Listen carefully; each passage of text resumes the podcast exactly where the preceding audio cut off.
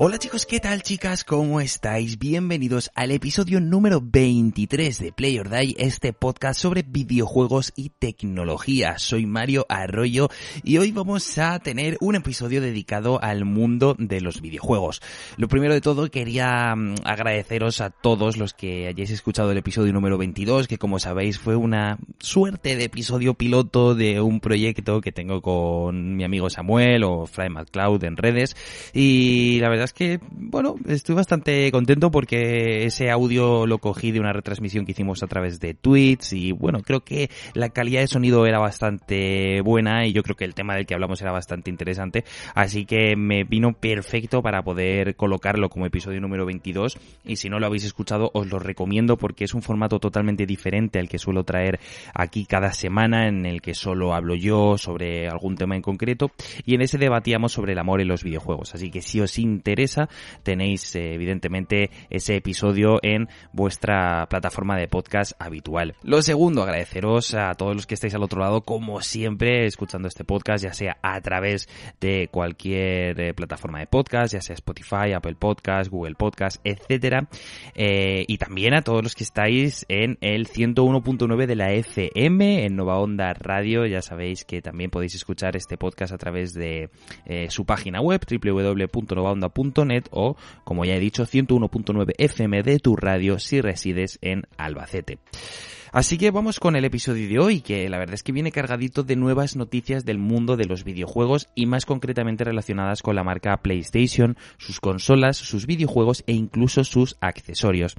Eh, cuando estoy grabando este podcast quedan aproximadamente dos días para que se celebre un nuevo State of Play, ya sabéis, este evento virtual que realiza Sony pues normalmente cada dos o tres meses para traer nuevas, bueno, nuevas noticias sobre sus videojuegos, sobre sus próximos lanzamientos y, bueno, pues se ve que la compañía está ahora mismo en una semana que toca presentar noticias, toca, bueno, que haya movimiento porque la verdad es que el mundo de los videojuegos estaba bastante parado en los, en los últimos meses, evidentemente eh, todo ello por la pandemia del coronavirus.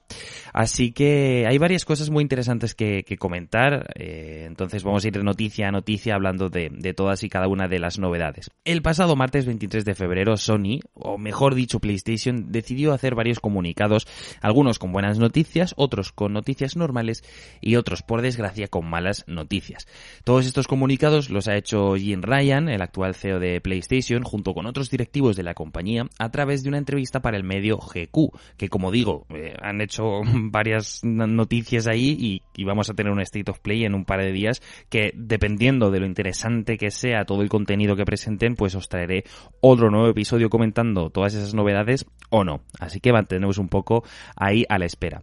Entonces, eh, si os parece, voy a empezar con las malas noticias de que, ya dijo Jim Ryan, eh, para que las buenas, pues oye, nos alegre un poco más el transcurso del episodio de hoy dentro de unos minutos.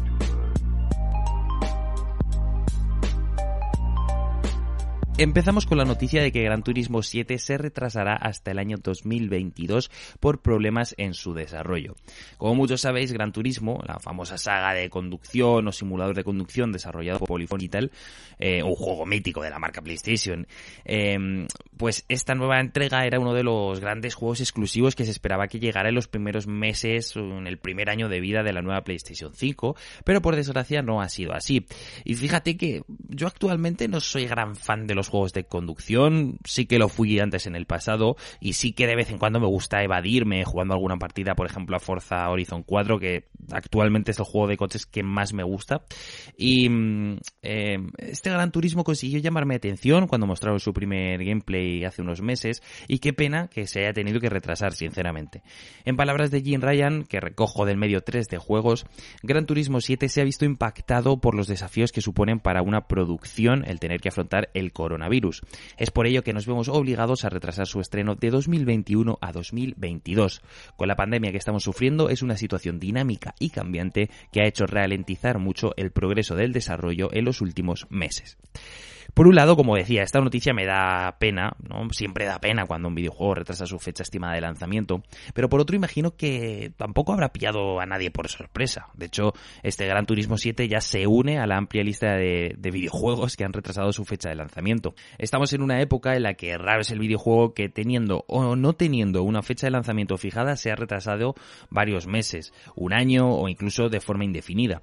La verdad es que con la situación actual de la pandemia eh, esto es obvio, ¿no? Eh, ¿no? ¿no? Esto no lo podemos poner en duda, pero bueno, todo cobra aún más sentido si cabe con toda la polémica que desató el prematuro lanzamiento de Cyberpunk 2077 y las consecuencias bastante negativas que ha ido recogiendo CD Projekt Red, que de hecho ha retrasado, eh, hablando de retrasos, ha retrasado la compañía su parche 1.2 para su último videojuego algo que no ha sentado en nada bien en la comunidad y me incluyo porque mi edición coleccionista del, de Cyberpunk 2077 sigue en su caja, esperando a ser abierta y el juego sigue esperando a ser jugado. Yo sé que, que la compañía está trabajando en mejorar el juego, pulir todos los fallos y glitches, pero madre mía, de verdad que se ve todo muy calmado, ahora nos retrasan este parche 1.2 y sinceramente desde que compré el juego el día de salida, eh, allá por diciembre, creo que fue el 10 de diciembre de 2020 si no me falla la memoria, pues oye, tengo bastantes ganas de jugar.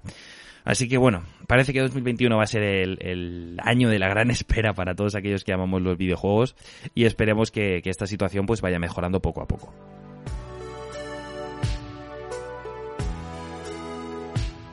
Siguiente noticia, vamos a hablar de algo más positivo y es que PlayStation regalará Ratchet Clan, la versión del juego que salió en 2016, para PlayStation 4 gracias a Play at Home.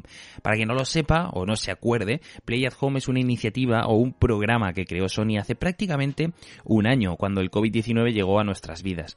A través de ella la compañía regaló juegos gratis y también trajo muchas ofertas destinadas a motivar a que los fans o a que los jugadores se quedasen en casa en estos tiempos de pandemia. De hecho, no sé si recordaréis que justo cuando empezó la cuarentena, Sony regaló Uncharted de Nathan Drake Collection, un juegazo que incluye los tres primeros títulos de, esa saga de Naughty Dog, que es, bueno, si no la habéis jugado, obviamente jugadla. Y también regalaron el juego Journey. Eh, como ya os he comentado, esta iniciativa vuelve a partir del mes de marzo, es decir, dentro de unos días, y se extenderá hasta junio. Y el siguiente juego gratuito en llegar será Ratchet Clan, que evidentemente gracias a la retrocompatibilidad que tenemos a día de hoy en la nueva plataforma de Sony, pues también lo podremos jugar en PlayStation 5, a pesar de que la edición que van a regalar va a ser la de PlayStation 4. El juego lo podemos descargar y ya lo tenemos para siempre en nuestra biblioteca sin necesidad de estar suscrito a ningún servicio. Y personalmente creo que es un título perfecto para ir calentando para el nuevo Ratchet Clan, una dimensión aparte que saldrá el próximo 11 de junio y al cual le tengo bastantes ganas. Así que, vamos, yo me lo voy a descargar seguro porque no lo he jugado, es un juego que tengo en el tintero y que, que yo de pequeño sí que jugaba y, oye, me apetece bastante, así que no descarto jugarlo. Pero es que esto no es todo, ya que según Jim Ryan, una vez más, esto es solo el principio de lo que espera en Play at Home. Y también ha añadido que en las próximas semanas compartirán más detalles sobre juegos gratis y otras ofertas que estarán a disposición de la comunidad de PlayStation. Así que habrá que ver en qué queda todo. Yo apuesto a que quizá en el, en el State of Play que tenemos dentro de, unas horas eh, lo vayan a anunciar. Vamos, no me queda casi ninguna duda. La siguiente noticia encantará a todos los seguidores de la realidad virtual que jueguen en una PlayStation, ya que Sony ha ofrecido los primeros detalles de su nueva generación de gafas en realidad virtual. Pero no os emocionéis, porque como ya dijeron en su día, este nuevo sistema no llegará eh, en este 2021. Como veis, la entrevista para GQ ha dado para muchísimo, ¿no? Y Jim Ryan, pues también ha tenido tiempo para desvelar estos primeros detalles de la futura generación, por decirlo de alguna forma, de la realidad virtual que, podremos disfrutar en, PlayStation 5. En teoría, y según ha comentado este medio, los responsables de este proyecto han aprendido mucho de PlayStation VR en, en PlayStation 4 para desarrollar un nuevo sistema de realidad virtual que lo mejore todo, desde la resolución y el campo de visión, al seguimiento y las conexiones. De hecho, eh, han hecho hincapié en el tema de las conexiones para que solo sea necesario un cable para conectarlo con eh, PlayStation 5 y de esta forma se puede simplificar su configuración y mejorar la facilidad de uso. Porque yo no he tenido eh, PlayStation VR pero sí que lo he visto y es verdad que el lío de cables que se genera lo tienes que tener muy bien gestionado para que bueno, para jugar con seguridad y que no tengas luego ningún problema. Así que oye si en las nuevas PlayStation VR tenemos solo un cable pues se agradece bastante Yo, como ya he dicho, nunca he llegado a tener una experiencia de juego en realidad virtual, ya sea en PlayStation 4 o en cualquier otro tipo de plataforma, más allá de probarla en algún evento de videojuegos, algo por el estilo. Y sinceramente es algo que todavía no ha conseguido llamar mi atención especialmente. Creo que es una tecnología cara, que obviamente tiene que serlo, ¿no? Por todo el desarrollo que, que lleva y todo el trabajo que hay detrás de ella. Y de momento es una experiencia que, como ya he dicho, no he tenido la oportunidad de probar como a mí me hubiese gustado. Aún así, nunca es tarde si la dicha es buena y, oye, quién sabe, habrá que ver el trabajo que hace Sony para ampliar las posibilidades jugables de PlayStation 5 y en el futuro veremos cómo avanza todo esto. Pero, oye, de momento, buenas noticias. Y ya para terminar con este episodio 23 de Play or Die, centrado, como ya veis, en esta batería de noticias del mundo de PlayStation, pues vamos a hablar de la llegada de otra remesa de videojuegos exclusivos de PlayStation a PC. Y esto no es algo nuevo, ya que lo hemos visto con juegos como Horizon Zero Dawn o Death Stranding, y el próximo en hacerlo será Days Gone, la última obra de Ben Studio que lo hará durante la próxima primavera. La verdad es que Days Gone es un juego que yo disfruté muchísimo y sorprendentemente la crítica e incluso buena parte de los jugadores no lo acogió con tanto cariño como yo creo que se merece. Me parece un título muy completo, entretenido, de mundo abierto, en una género zombie, supervivencia, que aunque en alguna ocasión sí que es verdad que puede hacerse un poquito largo, yo creo que tiene una capacidad de entretener bastante buena, bastante, bastante aceptable. Y desde aquí, pues oye, yo os lo recomiendo a todos los que no lo hayáis jugado todavía porque me parece uno de los exclusivos más, más chulos que tiene PlayStation 4.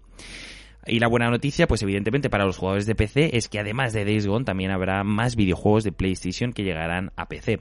La llegada de juegos como Horizon Zero Dawn a esta plataforma causaron una reacción masiva entre la comunidad de jugadores de PC y PlayStation se ve que va a continuar dando pasos en esta dirección, según nos, nos comentó eh, Jim Ryan.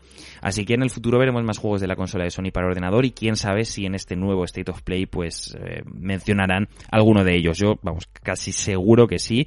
Y suena mucho Bloodborne a través de redes sociales, así que cuidadito con ese juego que, que yo sé que hay mucha gente que lo está esperando.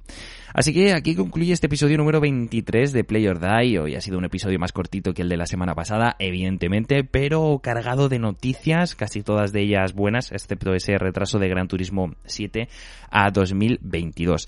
Así que yo por mi parte espero vuestros comentarios, como siempre, eh, ya sea en redes sociales, en mi Twitter, arroba envi41, para que podamos hablar de lo que vosotros queráis. Eh, y también evidentemente a través de cualquier plataforma de podcasting. Y por qué no pues todos aquellos que me estéis escuchando en Nova Onda eh, pues también eh, espero como agua de mayo todos vuestros comentarios. Así que por mi parte nada más. Muchísimas gracias a todos los que estáis al otro lado una vez más. Espero que seáis muy felices que hagáis mucho el amor. Y nos escuchamos en el siguiente episodio. Adiós